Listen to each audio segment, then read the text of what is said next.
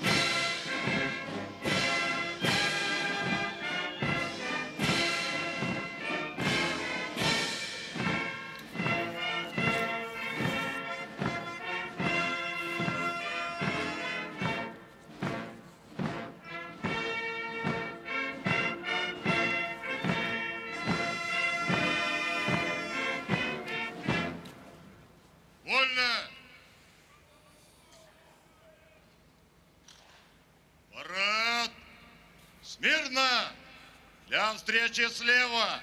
На караул!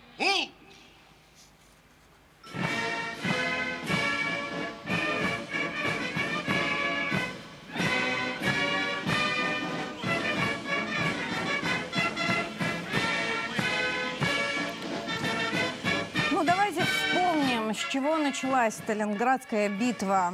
А, В середине июля 42 года у немцев было безусловное превосходство в авиации. Город тогда бомбили нещадно. 14 сентября армия Паулюса вышла к окраинам Сталинграда. И к тому времени Удалось эвакуировать только треть населения. Женщины, дети оставались э, в городе. Десятки тысяч сталинградцев погибли под этими бомбами. Трагедией стала, безусловно, гибель пароходов Бородино и Иосиф Сталин, которые перевозили по Волге женщин, детей и раненых. Шли упорные кровопролитные бои. Город защищала тогда 62-я армия генерала Василия Чуй- Чуйкова. Кварталы превратились в руины, а сражались буквально за каждый камень, за каждый клочок земли. Но немцы продвигались все глубже и глубже и буквально заняли центр города. Самым трудным временем был октябрь 42-го. Э, Дивизии героической шесть 62-й армии держали оборону в нескольких заводских корпусах и на нескольких километрах берега Волги. Э, На улицах шли рукопашные бои. Но чуйковцы выстояли. Сталинград остался неприступным для немцев. И советские полководцы тогда готовили уже наступательную операцию. У нее даже было кодовое название «Уран». А, Решающую роль в ней суждено было сыграть войскам Донского флота. Рокоссовский ими командовал, будущий маршал, тогда еще генерал-полковник. Но и немцы узнали о том, что мы готовим контрнаступление, и тогда перебросили, а, соответственно, подкрепление. Здесь можно добавить очень интересный факт. Э, Одним из командующих э, Сталинградским сражением был Андрей Еременко, тогда тоже еще не маршал, вот, но очень выдающийся уже полководец. Он уроженец Луганщины. Вот такой маленький нюанс, который хотелось бы здесь подчеркнуть. И еще один нюанс. Э, Где-то в 1953 году фельдмаршал Паулюс попросил с ним встречи вдруг. Встреча продолжалась порядка трех часов, после чего Паулюс признавался, что мне не стыдно проиграть, было проиграть это сражение такому полководцу. То есть он оценил его сначала на поле боя. Кстати, ему э, предлагалось, э, э, сказать, сдаться несколько раз. Как раз э, из уст Еременко звучали эти, э, сказать, призывы. Но э, он, как бы сказать, ну, подумал, что он все еще может что-то сделать, и отказался. Хотя потом уже, наверное, и сожалел. Здесь же можно добавить еще один мали- маленький, маленький факт. Э, точно известна цифра попавших в плен на завершающей стадии битвы в, горо- в городской черте.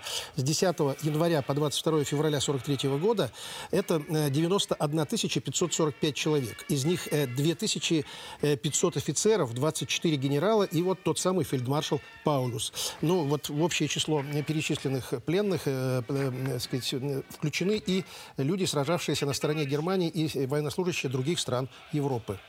После того, как группировка Пауля создалась, в Германии объявили трехдневный траур. Никогда прежде столько немецких солдат не исчезало без следа на просторах чужой страны. И даже красноречие Геббельса, который пытался сгладить горечь поражения, никак не могло заглушить у немцев ощущение катастрофы и ощущение ликования у советских солдат. Может быть, поэтому отчасти победа в Сталинградской битве и ознаменовала коренной перелом вообще в Великой Отечественной и Второй мировой войне. А Сталинград тем временем затих. Тогда впервые за многие месяцы ни бомбежек, ни артиллерии. Оглушающая тишина. Ее сейчас очень сложно представить, глядя особенно вот на эти кадры, которые сейчас на ваших экранах. Здоровый, современный, живущий город, э, дороги, театры, мосты, школы.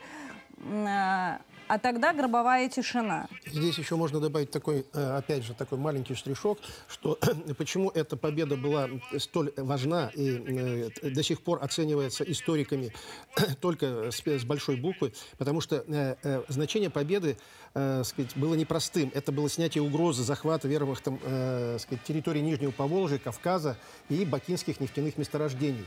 То есть это тоже, будем говорить, э, стратегические такие места э, на карте Советского Союза, куда стремился Гитлер и, ну, и, соответственно, все его союзники. Но Гитлеру еще было э, с точки зрения, как сейчас говорят, пиара взять Сталинград. Город Сталина. Он планировал построить на этом целую рекламную кампанию и сломить таким образом дух э, вообще Красной Армии и советского народа. Но, тем не менее, не удалось. Более того, более того, здесь еще есть один, опять же, маленький штришок, который говорит о том, что это было тоже не случайное направление. Э, мы знаем, что буквально э, за год до всех этих событий э, Красная Армия нанесла серьезное поражение врагу под Москвой. И после того, как они собирались захватить Сталинград, был еще один план. То есть с этой стороны попытаться зайти вновь на столицу нашей Родины.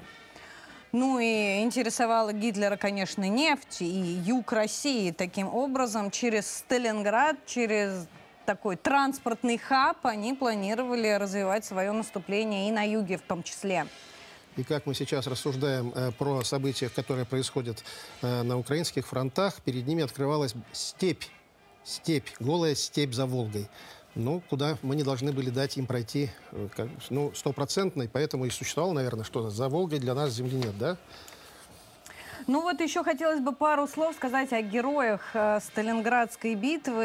Э, ну, мало того, что, наверное, каждый уцелевший дом – это своего рода герой, потому что это было укрепление э, для наших, которые держались за каждую позицию. А, вот, например, тот самый дом Павлова, который стал одним из символов Сталинградской победы, его архитектор а, Сергей Ворошилов погиб под, в Сталинграде под бомбежками. А, а именно в этом доме, доме Павлова, сержант Яков Павлов вместе с тремя бойцами выбил противника из четырехэтажного дома, и отсюда покатилось наше наступление из центра к окраинам. И как раз тот же самый э, генерал Еременко э, э, считается отцом, как это сказать, стратегических направлений в городских боях. То есть он разрабатывал вот эти вот, как это сказать, штурмовые проекты штурмовых вот этих отрядов, штурмовых операций, когда люди с, с винтовками с оптическим прицелом рассредотачивались по кварталам города и, что называется, делали свое дело. Ну, давайте вернемся к трансляции. Давайте со звуком посмотрим, а, что происходит на площади. Поздравляю вас с этим знаменательным праздником. Эта грандиозная битва началась летом 1942 года. Нацисты, покорившие Европу, привыкшие безнаказанности, впервые были разбиты под Москвой. Теперь они рвались к Волге, чтобы любой ценой взять реванш. Но несокрушимый Твердой стала перед врагом наша страна, стал непреклонный Сталинград. Советские воины будто вросли в израненную землю, превратили неприступную крепость каждую улицу, дом, траншею и огневую точку. С такой же доблестью боролись за город и его жители. Судьба Родины, всего мира решалась тогда в Сталинграде. Здесь в самой полной мере проявился несгибаемый характер нашего народа – он сражался за свой дом, за жизнь своих детей, отстояв Сталинград, спас Отечество. Триумфом этой битвы стал воплощением стойкости и мужества, отваги наших солдат и командиров, таланта и смелости замысла советских военачальников. В Сталинградском котле сгинули отборные дивизии вермахта. Были сокрушены стратегические планы нацистов. Путь к полному и окончательному разгрому врага был открыт. 200 долгих дней и ночей шли жесточайшие кровопролитные бои на Волжской земле. За боевые отличия, проявленные в ходе Сталинградской битвы, 44 соединениям и воинским частям были присвоены почетные наименования. 55 награждены орденами, 183 стали гвардейскими. Более 120 наиболее отличившихся воинов стали героями Советского Союза. Более 700 тысяч участников битвы награждены медалью за оборону Сталинграда. А в 1965 году легендарному городу на Волге за великие подвиги было присвоено почетное звание «Город-герой». Защитники Сталинграда, все поколения победителей совершили не только ратный подвиг. Они передали нам великое наследие, любовь к родине – готовность отстоять ее интересы и независимость, быть стойкими перед любыми испытаниями, заботиться о родной стране и работать ради ее процветания. Священные героические традиции воинов-сталинградцев свято чтут и достойно продолжают нынешние защитники Отечества. Сегодня они с честью и мужеством отстаивают национальную безопасность Российской Федерации, защищают суверенитет и достоинство страны в ходе специальной военной операции. Они равняются на героические совершения наших дедов и отцов Сталинградской битвы. Так же, как они смело идут поставленным целям и добываются больш... большого в ратном труде. Хочу пожелать здоровья, благополучия и счастья всем вам, дорогие друзья, и прежде всего нашим дорогим ветеранам войны и труда. Спасибо вам и низкий поклон за Сталинград и великую победу, за нашу Родину, которую вы спасли, за вашу самоотверженность и героизм, за все, что вы сделали для родной страны. Мы всегда будем гордиться великими подвигами, не дадим в обиду великие победы. Будем держать завещанную вами высоту созидания, единства и верности России. Ну а мы продолжаем. Давайте пока э, к оперативной обстановке вернемся. В центр Волгограда еще будем обращаться к этой трансляции. Мне подсказывает аппаратная, что с нами на связи есть, есть наш первый эксперт Василий Алексеевич Дандыкин, капитан первого ранга запаса, военный эксперт. Василий Алексеевич, здравствуйте. Доброе утро. Василий Алексеевич, вот в это смутное время особенно важно, мне кажется, э, вот такие мероприятия, которые сегодня проходят э, в Волгограде. Было даже э, предложение переименовать город обратно в Сталинград. Как вам кажется, какое значение сегодняшние мероприятия имеют в целом для страны? Ну, мы наследники, наша страна и все мы в нашей стране, мы наследники наших э, поколений, старших поколений, которые завоевали нам победу. Это очевидно, это праздник для всей страны. Вот. И не только для всех, кто понимает роль и значение Советского Союза в этой войне. И случайно именем Сталинграда названы многие-многие города и улицы в Европе, в том числе и в городе Париже, который брала шестая армия, ну, закончил свой путь в Сталинграде окружением, пленением, уничтожением этой элитной а, а, армии вермахта. Вот. Ну что я хочу здесь сказать? Э, что это, конечно же, праздник для всех, но э, он ощущается, я думаю, в сердцах тех наших бойцов и командиров, которые сейчас находятся на фронтах специальной военной операции. Ведь парадокс состоит в том, что нам противостоят в большей части тоже ведь э, скажем так, правнуки бойцов и командиров Великой Отечественной войны, которые живут на Украине. В меньшей степени там, конечно, те, кто были, э, у кого роду были бандеровцы и все прочее. Но тем не менее они сейчас поют «Батька наш Бандера», и они, хоть и называют себя воинами света, на самом деле являются воинами тьмы, и они выступают неонацистами. Это, в общем-то, трагедия, то, что происходит. Ну, а Василий а Алексеевич, стороны... а Сталинградскую битву можно сравнивать с теми котлами, которые сейчас э, появляются на Донбассе? Ведь, по сути, это та же стратегия. Ну, это та же стратегия. Сравнивать чисто в таком плане, как вот был э, тогда, вот я бы не стал сравнивать, но по стратегии, потому что э, воюют сейчас против неонацистов наследники вот, воинов и героев Великой Отечественной войны, конечно, да. Вот когда мы говорим, когда мы отмечаем сейчас, в том числе ставшего на один день городом Сталинградом, два дня он бывает, 9 мая и вот 2 э, февраля, э, мы сейчас думаем о тех наших ребятах, которые э, близки к тому, чтобы захлопнуть котел в районе Артемовска. Осталось немного, если они не отступят, не уйдут, значит будет котел. И в этом плане, да, тактика, э, та тактика, которую уч, э, мы, э, значит, э, наши, наши предки занимались в Сталинграде, э, они также э, действовали штурмовыми группами при э, освобождении, а где-то в Германии захвате городов, в том числе в Берлине. Она сейчас э, на вооружении э, наших и добровольческих отрядов, и э, морс... Василий Алексеевич, э, Василий Алексеевич, э, так, это э, чувствуется, и самое главное, чувствуется то, что э, нравственное состояние наших офицеров, солдат, генералов, всех, кто воюет, и наше общество в том числе.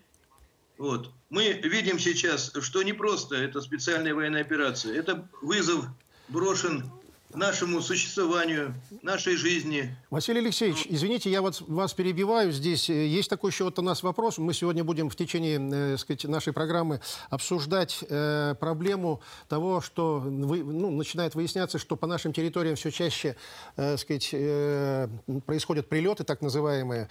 Вот, и было распоряжение президента защитить да. нашу территорию. Э, какие средства э, сегодня, на ваш взгляд, э, можно использовать нашим вооруженным вооруженным силам для выполнения этих целей? Ну, первое, это нужно и в дальнейшем совершенствовать систему ПВО, защищать особенно стратегические объекты и не только. Это касается и людей. Что сейчас происходит, и не случайно новые мероприятия по тем регионам, где желтый уровень опасности, это связано и с этим, потому что мы знаем, что э, скоро-скоро подойдут ракеты с повышенной дальностью ну, скажем так, планирующие бомбы, которые уже вошли в новый пакет э, помощи, 2 с лишним миллиарда. Это 150 километров. Это, э, скажем так, комбинированная ракета, ракетный двигатель, запускается планирующая бомба, она идет. Вот ее предстоит сбивать, сбивать нашим военным ПВО. Но это одна сторона.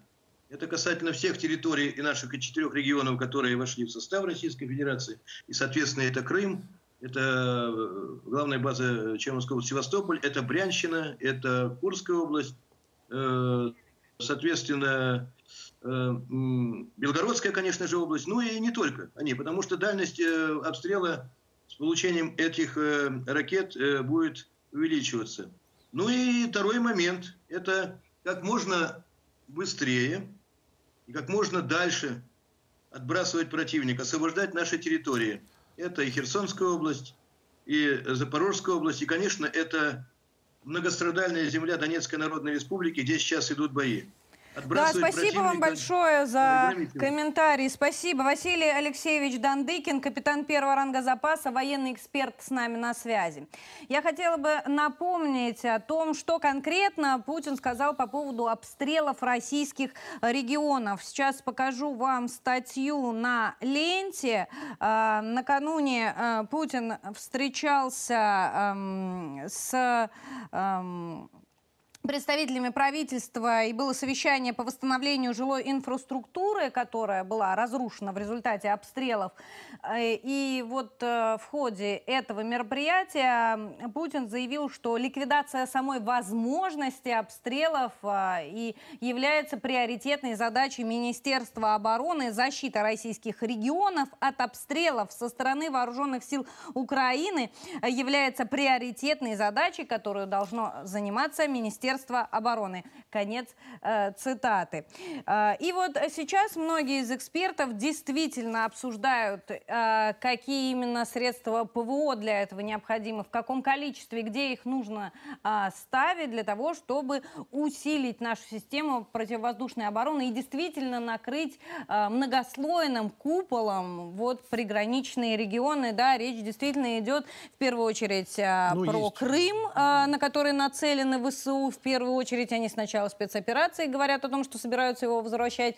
Ну и, конечно, про Курск, Брянск и Белгород. Да, ну и самое интересное, здесь нужно просто понимать, что это э, сказать, так, такое вооружение у нас существует, оно есть, и, в принципе, э, почитать о нем, узнать о том, что это такое, ну, совсем несложно. Это и Панцирь С, и Бук, и С-300, С-400. Э, то есть, что называется, мы, ну, наша страна знала, что от чего нужно, к чему нужно готовиться, от чего нужно будет защищаться. Поэтому э, целыми десятилетиями мы выпускали подобного рода вооружения, э, то, в, то, в, то, в том числе А-135. Но здесь же, конечно, как бы сказать, заходит сразу э, речь еще об, одно, еще об одной теме, о том, что буквально на днях э, премьер-министр э, Израиля э, вдруг вновь э, сам начал рассказывать тему, э, что его попросили, э, попросили поделиться все-таки, опять же, настойчиво в который раз из Киева предоставить поставить им э, железный купол. Это... Но сами-то они не решают такие вопросы, как только они получат э, отмашку из-за океана, потому что практически все вооружение, которое есть у Израиля, э, поставили туда Соединенные Штаты Америки. Да, и здесь нужно не забывать одну простую вещь, опять же, что, э, сказать, речь об этом, э, об, об этом куполе зашел, опять же, почему-то в контексте поставки гуманитарной помощи Израилем. Вот, и при этом, опять же, никто не рассказывает, а что это за гуманитарная помощь? А все хвастаются другим, все хвастаются тем, что мы поставили столько-то патронов, столько-то снарядов, вот такое-то вооружение, и вот опять начинается как бы, ну что, как это можно назвать? Это что, мир все-таки на самом деле сошел с ума, мы потеряли уже какие-то приоритеты, мы белое называем черным, черное, черное белым. Но неспроста фонд, из которого выделяются средства на военную помощь Украине, называется Фонд мира. Да, при, да, при этом еще один маленький нюанс. Э, опять же, э, тот же самый премьер-министр э, Израиля Нетаньяху заявил о своей готовности выступить посредником в украинском кризисе в случае, если его об этом попросят все заинтересованные стороны. И об этом он сообщил в интервью каналу CNN. Но при этом он добавил очень интересную фразу. Если меня попросят обе стороны, и, откровенно говоря, если меня попросят Соединенные Штаты.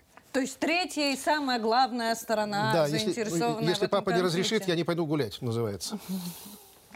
Но на самом деле сейчас Израиль еще сосредоточен на своих внутренних проблемах. А, они ночью обменялись ракетами с сектором газа. Мы к этому вернемся, если у нас еще позволят время эфира. Пока, я думаю, нужно почитать ваши комментарии, поэтому слово аппаратный. Катя, доброе утро, рада тебя видеть. А, сегодня все обсуждают э, новость, заявление Бениамина Нетаньяху, который сказал, что Израиль не исключает сейчас передачу Украине а, системы про железный купол. И предлагаю почитать некоторые а, комментарии наших телезрителей, как они отреагировали на эти слова. Вот, например, в Телеграме пишет пользователь Шева Шева, ждем официальных объяснений. То есть вот некоторые подписчики, они находятся вот в таком некотором замешательстве. А, или Игорь пишет, Нетаньяху дружит с Путиным, говорили у нас, а вот оно как получается. Ну, некоторые э, утверждают, что это было достаточно ожидаемо, да, и такие заявления, что, возможно, все-таки, что они передадут э, систему. Вот, например, Тарас 404 пишет в Телеграме, кто-то разве удивился? Или вот Тони Джой добавляет, это было понятно, чем дальше, тем больше вооружений будет поставляться, если не будет ответа, а его, к сожалению, пока нет э, дипломатического. Э, Екатерина пишет, э, да, были уже подобные разговоры, но по итогу решение никакое не приняли. Все еще пока на уровне домыслов. Вот такой развернутый интересный комментарий оставил Юрий ВКонтакте. Это просто разговоры Нетаньяху и его союзники более пророссийски настроены, чем предыдущее правительство. А если предыдущее правительство не дало бы железный купол 6 месяцев назад, когда Украина была сильнее, то нет никаких причин полагать, что передадут они сейчас. Вот такие комментарии оставляли в этот раз. Лиза, спасибо. Да, здесь еще хочется добавить опять маленькую красочку. Э, то ли это такая, ну, как бы пиар-акция у них, то ли это, ну, просто реклама своего вооружения. Но известны такие цифры, что первая батарея железного купола, вот этой вот, как это сказать, вот этой, ну, скажем так, техники, э, встала на боевое дежурство в марте 11, 2011 года. И за три последующих года 9 батарей на территории Израиля уничтожили 1200 ракет. То есть, в принципе, серьезное, как бы сказать, вооружение. Но, опять же, я не знаю, насколько верить этим данным, потому что все, что сегодня говорится, нужно делить намного-намного. А мне хотелось бы напомнить, что Штаты продолжают вводить санкции. Но на этот раз не против России, а против российских партнеров. Э, в их э, число, кстати, вошли и американские партнеры, в том числе Израиль. Против некоторых компаний и физических лиц тоже введены ограничения. И самое главное, докатился и обратный эффект санкций до Соединенных Штатов. Вот Блумберг написал, что дефицит бензина в Нью-Йорке вызван последствиями как раз антироссийских санкций. Америка может остаться и вовсе без доступного бензина уже к лету. Средние цены на топливо в США выросли примерно на 40% долларов за галлон с Рождества. Американцы вынуждены переходить на более дорогой летний бензин, который испаряется медленнее. Такие изменения начнутся в марте, что неминуемо приведет снова к росту цен. А, ну а мы давайте вернемся с вами из-за океана в Европу. 3 февраля Евросоюз собирается, чтобы чтобы обсудить с Киевом а, дальнейшие взаимоотношения, в том числе вступление Украины в Евросоюз и мирный план Зеленского.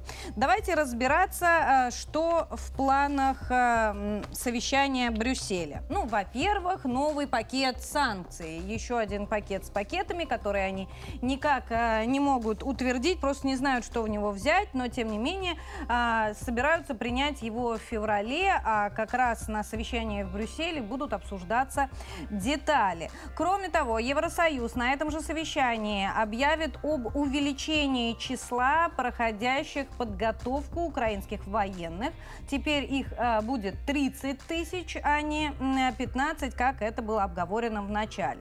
Также на саммите 3 февраля будет обсуждаться и мирный план Зеленского плюс членство Украины в Евросоюзе. В связи с этим э, американские и европейские СМИ сделали вывод, что вообще весь этот саммит нужен только для того, чтобы напрямую сказать Украине, что в Евросоюз быстро ее взять не смогут. Сейчас я покажу вам э, статью на политика. А, как раз об этом здесь рассуждали э, западные журналисты. А, планируется, что они дадут какие-то расплывчатые заверения, ну, что будут сделаны некие шаги, возможно, когда-нибудь после того, как а, Киев выполнит а, все условия, все требования Еврокомиссии, которые озвучивались до этого. Да, ну и здесь нужно добавить, что, опять же, заявление о том, что э, собираются готовить украинских солдат, на сказать, заграничных военных базах, это тоже, ну, тоже намерение такое, что называется. Оно не до конца раскрывает нам всю правду, потому что днями буквально получена информация от э, очередного пленного бойца, который проходил э, обучение э, в Англии, и буквально через 20 дней после того, как он попал, попал на передовую, э, сказать, э, ну, все, он и вместе, вместе со своими товарищами сдался, просто-напросто сдался в плен. Точно так же сегодня прошла информация информация о том, что э, готовить э, э, танкистов, э, которые должны управлять зарубежной техникой, будут не ну, целые там полные там курсы там полу, полугодичные, а всего за несколько недель. То есть будут им давать возможность ну, освоить какие-то азы, не перепутать педали и так далее.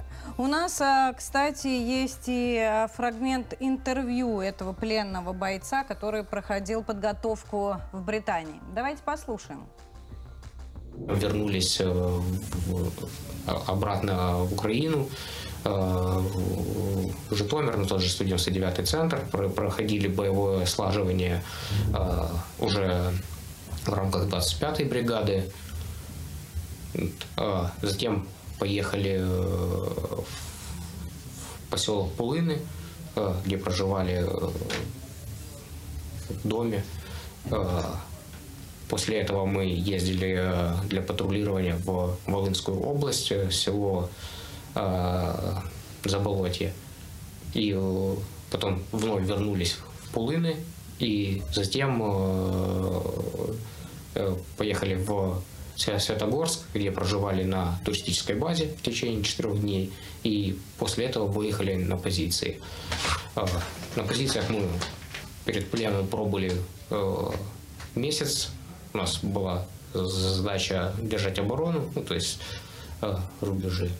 Плен попали 1 декабря, э, нас обошли и э, штурмовали наши позиции, то есть там 20 минут боя, и мы сдались.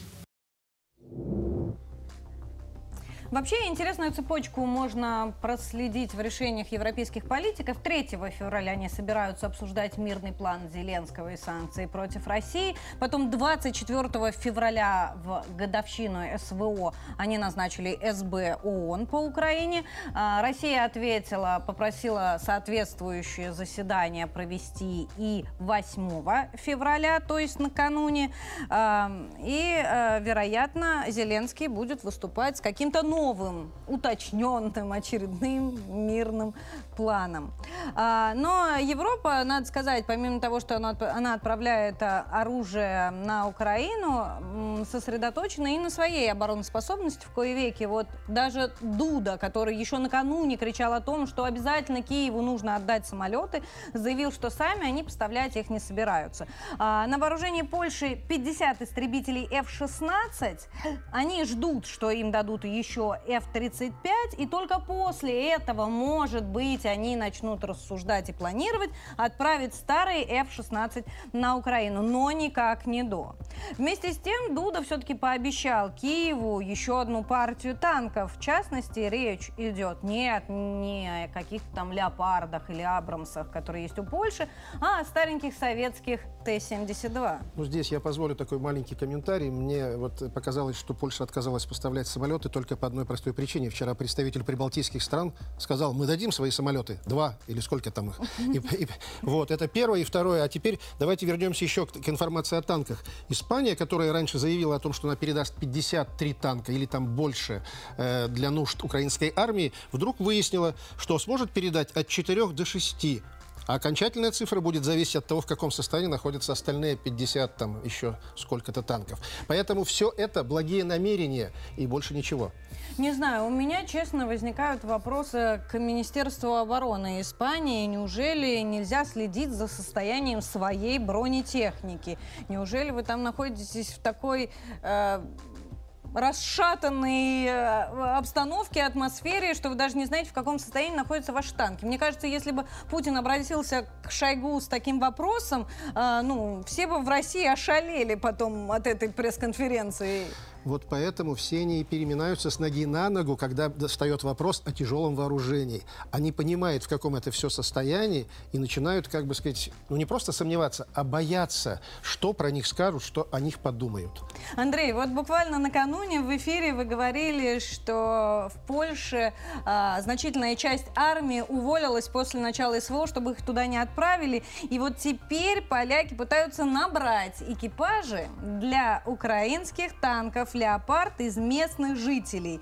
Вот смотрите, какие плакаты они вывешивают в метро. Это Варшава, если я не ошибаюсь.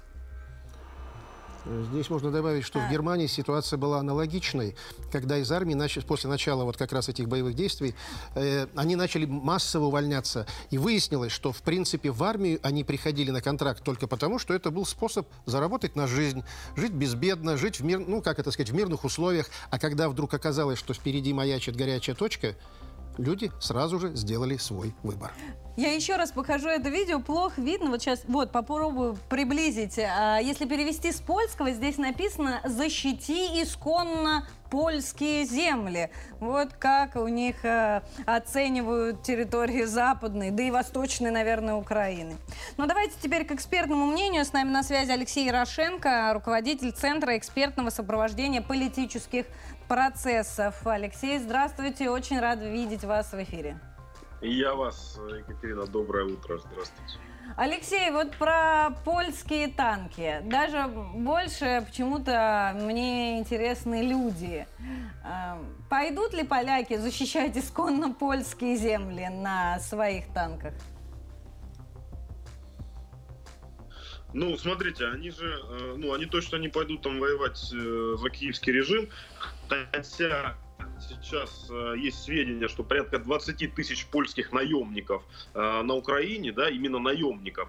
И э, украинцы что делают? Они, когда этих наемников убивают, они им уродуют лица и отрезают там э, конечности, чтобы нельзя было опознать, что это наемники и что это, что именно из Польши. Но, видимо, это не просто наемники, а кадровые польские военные натовские, да, это первое. Но понятно, что у Польши есть свой интерес, ее э, элита, которая тоже, кстати, исповедует преследуют э, шовинистские э, взгляды, нацистские, да, о Великой Польше и о том, что Польша, значит, там центр мира, от моря до моря. Но они хотят западные земли Украины, это вообще не секрет. Там есть байка, что за оперный театр во Львове поляки готовы там что угодно сделать. Поэтому mm-hmm. э, они могут вполне оказаться э, так серьезное военное присутствие, э, но э, только это военное присутствие обязательно закончится аннексией западных э, территорий Украины. И, в принципе, киевский режим, наверное, это один из предметов э, торга.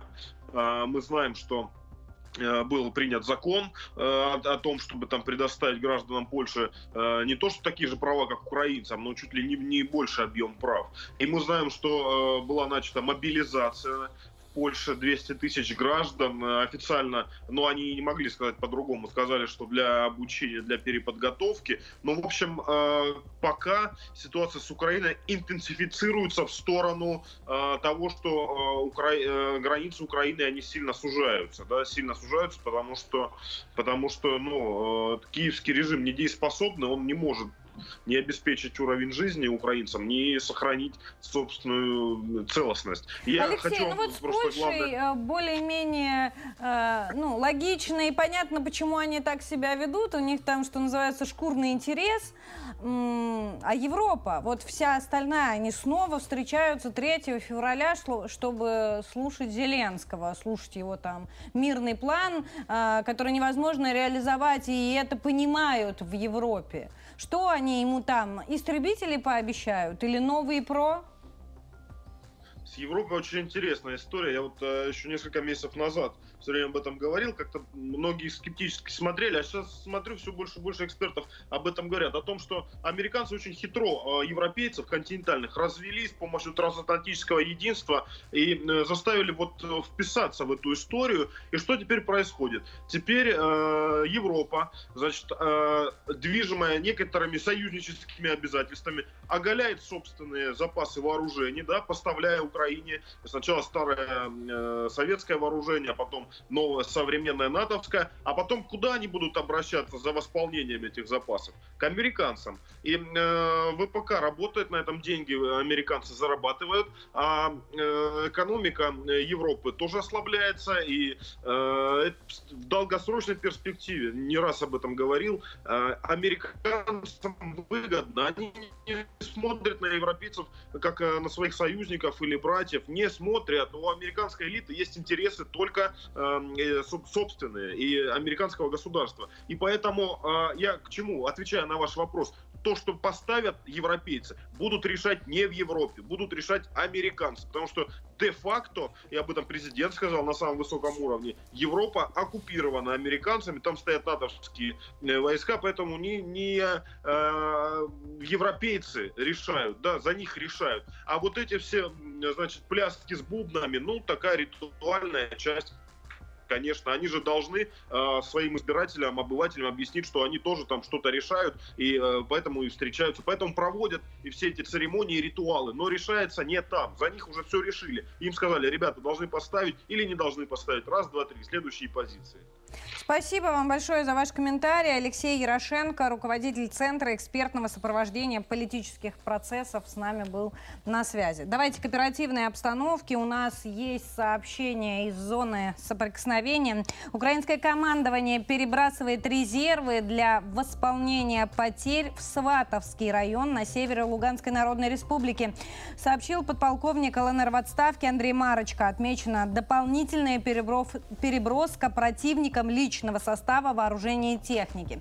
Кстати, именно Пер э, Марочка написал, что до окружения Артемовска осталось всего 10 километров. Э, осталось взять под контроль э, последнюю дорогу на Часов Яр. Именно по ней сейчас осуществляется все та же переброска резервов и вооружений в Артемовск для поддержания какого-то боевого духа, вероятно, украинских солдат. Но не нужно забывать, что там очень густая агломерация, то есть населенный пункт переход, один переходит в другой. Сеть дорожная до, на такой степени разветвлена, железнодорожная сеть настолько разветвлена, что, как бы говорить вот так, что взяв один населенный пункт, можно что-то перерезать, даже здесь есть некоторая, как это сказать, доля, ну, будем так говорить, сомнения и осторожности. По одной простой причине, что как раз недавно вроде бы наши, как бы, э, ну, эксперты, наверное, будем говорить, э, выяснили, что э, доставка э, тяжелого вооружения, э, сказать, вот в эту зону происходит таким образом, что до, до одного пункта их везут одним составом, в какой-то точке эти составы расцепляют, этот состав расцепляется, и часть вагонов уходит по одной ветке, часть по другой ветке, в, в, еще в одном месте снова идет расцепка, и потом они уже приходят все равно в одну и ту же точку. То есть вот из-за этой сети вот там вся и сложность. Давайте э, хотела вернуться в Волгоград, но сейчас у нас э, технические э, неполадки. Давайте останемся в Европе. У нас э, есть сообщение от немецкого правительства о том, что они потратят аж 17 миллиардов евро на усиление собственной системы ПВО. Кстати, пока еще не решили, какие именно системы будут закупать. Вот эта система «Ирис», которая стоит несколько миллиардов. Сейчас найду вам цифру, обязательно скажу. А, система Arrow и небезызвестная американская Patriot. А, планируется сделать выбор или купить другие системы ПВО для того, чтобы обеспечить свою обороноспособность и сосредоточиться именно на этом. Здесь единственный нюанс нужно бы отметить, что в свое время э, Эрдоган выбрал нашу э, ПВО, э, вот, и сейчас он, как, что называется, мы не знаем, правда, союзник он теперь наш считается или нет, но он занимает какую-то такую свою позицию. И если учит, учитывать то, что Шольц в последнее время очень сильно пытается сопротивляться Соединенным Штатам Америки, может ему стоит нашу систему ПВО закупить, и все вопросы снимутся. Я не думаю, что он на это пойдет, учитывая, под каким давлением находится сейчас э, Германия. Я говорю про Соединенные Штаты Америки. Танки тоже были когда-то красной линией. Шольц говорил, что никогда немецкие танки не повернутся в сторону Москвы, однако скоро повернутся. Но и нам э, есть, что называется, чем ответить. И не факт, что это будут именно э, немецкие танки. Вот Та же Польша отправляет Т-72. Как мы будем с ними бороться, расскажет наш коллега Антон Шестаков. Новейшие танки Т-72Б3М прибыли в зону СВО. Теперь они на вооружении первого Донецкого армейского корпуса. Как изменились боевые машины и как показывают себя в деле, давайте разбираться вместе.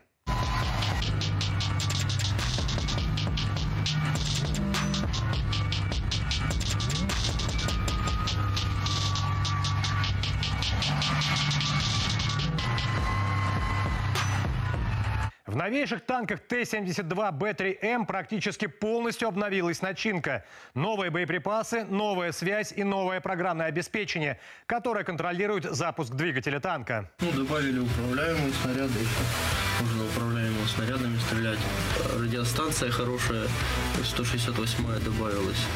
Ней очень хорошо работать, всем нравится. Механика очень много добавлена э, в компьютер уже, я так понял, стоит, потому что пока машина не прогретая, запуск она не разрешает. Котлом прогрелась, а кнопка, ой, лампочка погасла, температуры масла, ты можешь запускать машину, она тебе разрешает запуск.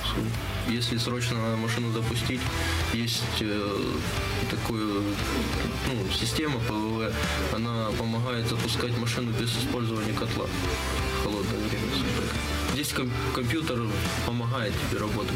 Но что особенно важно, говорят танкисты, все новшества настолько просты и понятны, что любой боец, который до этого работал на предыдущей версии танка Т-72, без труда справится и с обновленной машиной. Сегодня наши парни уже испытали его в бою. Экипаж машины успешно выполнил боевую задачу и поразил все выявленные цели.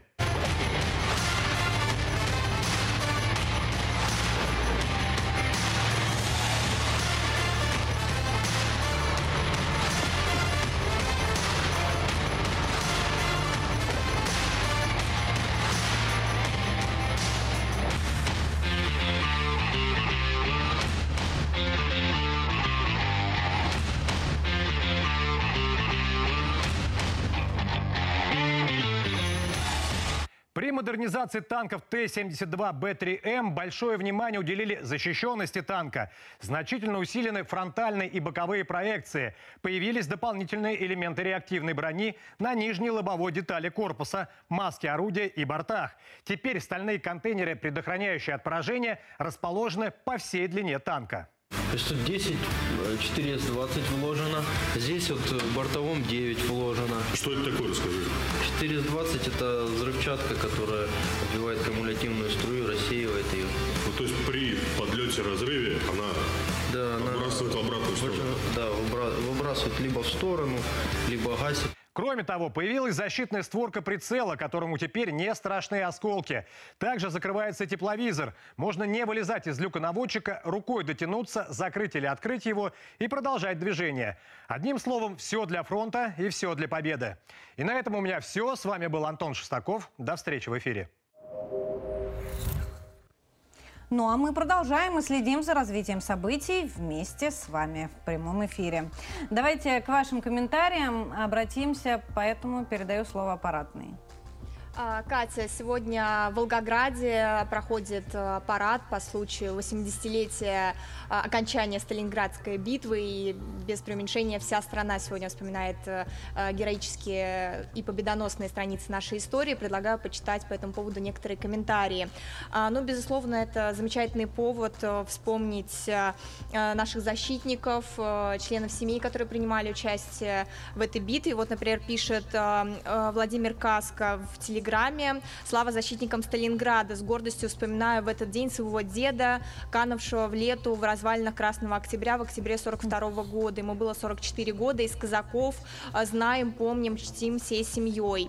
А, Некоторые э, телезрители делятся своим впечатлением от посещения музеев и вообще Волгограда. Вот, например, Хельга Винтер пишет, в этом году посетили лично все места славы в Волгограде. А, На месте видно, каков был размах этих событий, город и его жители а, должны жить не хуже, чем в Москве, а государство должно обязательно об этом позаботиться.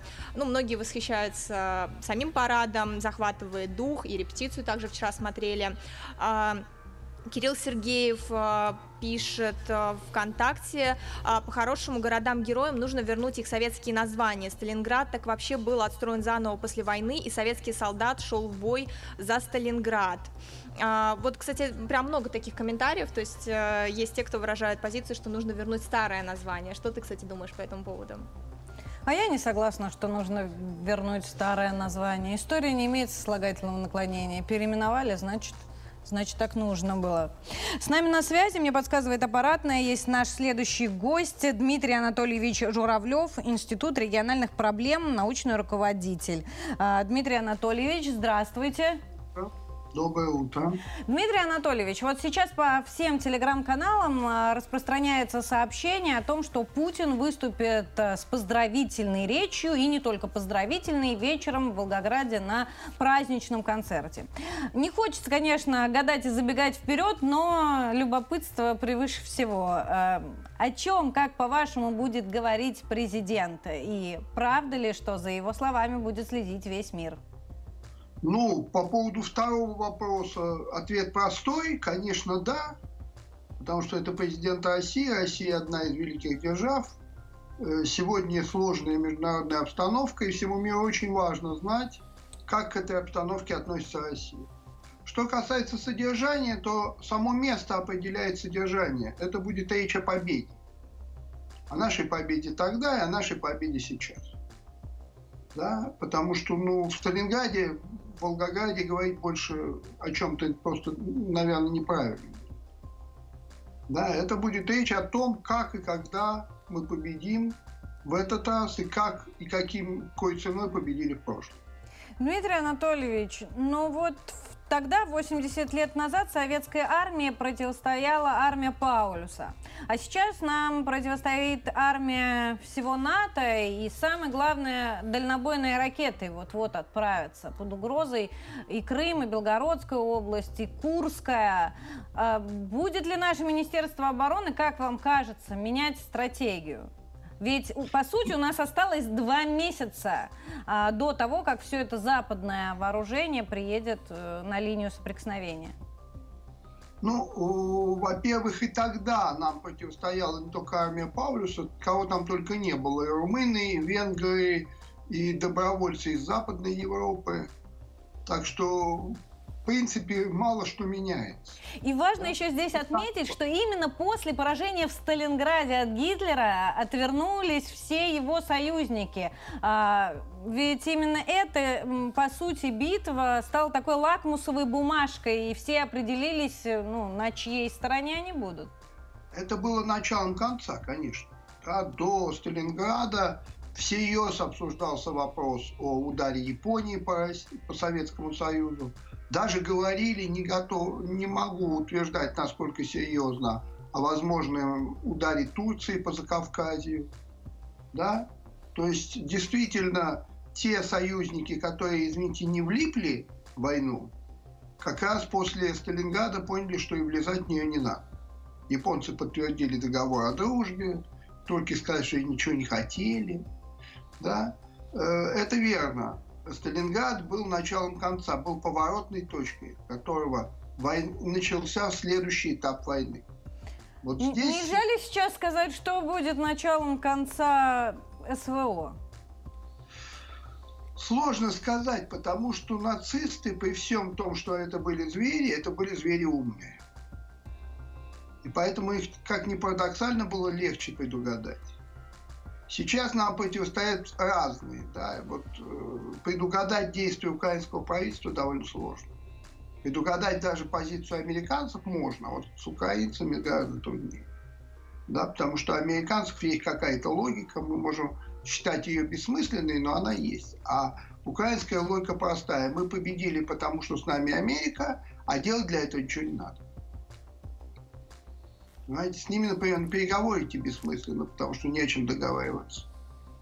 Спасибо вам большое за ваш комментарий. Дмитрий Анатольевич Журавлев, э, руководитель Института региональных проблем с нами на связи. И здесь я бы хотел согласиться как раз вот со специалистом на предмет того, что тот враг был другой. Вы знаете, вот когда изучаешь историю Великой Отечественной войны, и вот как раз битву за Донбасс, которую наши войска выиграли, естественно. Э, вспоминаются э, э, кадры хроники, которые были сняты нашими, которые, ну, с нашими военными корреспондентами, которые заходили на освобожденной территории. Немцы уходили не совсем вот так вот, оставляя после себя выжженную землю. Заводы многие стояли, то есть и даже, ну как это, были в рабочем состоянии. Сейчас те люди, которые воюют против нас, уходя, оставляют просто выжженное пространство. Это на самом деле совершенно, ну как это сказать, разные случаи. А я хотела бы вернуться в день сегодняшний и э, напомнить, что сегодня Путин выступит э, с поздравительной речью на концерте в Волгограде. И Путина будет э, смотреть весь мир, в том числе по секретным ТВ-каналам. Такое мнение высказал в интервью моей коллеги Аксиньи Гурьяновой политолог Антон Вуйма. Даже в обход запретом. Все будут смотреть. Давайте посмотрим фрагмент этого стрима. Скажи, пожалуйста, вот по поводу еще хотела сказать выступления Владимира Путина. А, а, обычно, ну, мы привыкли, да, что там ежегодное послание, выступление, и, конечно, те, кто хоть как-то в политике интересуется, что происходит, слушают, смотрят или в записи смотрят. Но мне почему-то кажется, что вот это выступление будет смотреть, ну, я не знаю, там, ну, каждый третий, условно говоря, человек. То есть все его ждут. Ты согласен со мной или ты думаешь, что, в принципе, э, выступление Владимира Путина, которое планируется, не будет таким популярным? Я думаю, что весь мир будет выступление смотреть. Это будет самое рейтинговое ТВ-шоу в мире. Его будут смотреть в прямом эфире абсолютно во всех странах, в переводе на все языки. И даже те страны, которые забанили как бы президента, не показывают в эфире его, не могут как бы показывать в эфире, они все равно будут через какие-то секретные каналы показывать, через кабельные сети, через кабельные телевизионные сети, через какие-то каналы в Ютубе, все будут показывать в переводе на, всех, на все языки. Из-за того, что наш президент сейчас является мировой оппозицией, вот здесь настоящая оппозиция. Может быть, конечно, э, тоже какая-то срежиссированная, но в данном случае выглядит как настоящая оппозиция всему мировому, новому мировому порядку. И в данном случае получается, что выступает голова, лидер оппозиции всемирной. Поэтому, соответственно, весь мир будет его смотреть. И те его другие выступления, которые были до этого, они были супер сенсацией, они меняли все в этом мире, все положение вещей, весь расклад на политическом э, на политической доске во всем мире, они меняли абсолютно все. И новое выступление, скорее всего, тоже будет менять много чего. Поэтому, естественно, его будут смотреть абсолютно все по всему миру. Это будет самое рейтинговое шоу в мире. И от этого выступления действительно очень-очень много зависит. Зависит судьба не просто России, не судьба Украины, зависит судьба всего мира. И Китая, и Бразилии, и Аргентины, и Африки. Кстати, вот в преддверии этой речи Путина многие западные журналисты вспомнили мюнхенскую речь Путина, и от нее именно начали вести отчет э, терпению России, которая закончилась 24 февраля прошлого года. Сегодня День воинской славы. Это дата... Эм, юбилея победы в Сталинградской битве. Вспомните сегодня историю и оставайтесь на 360. Будьте здоровы.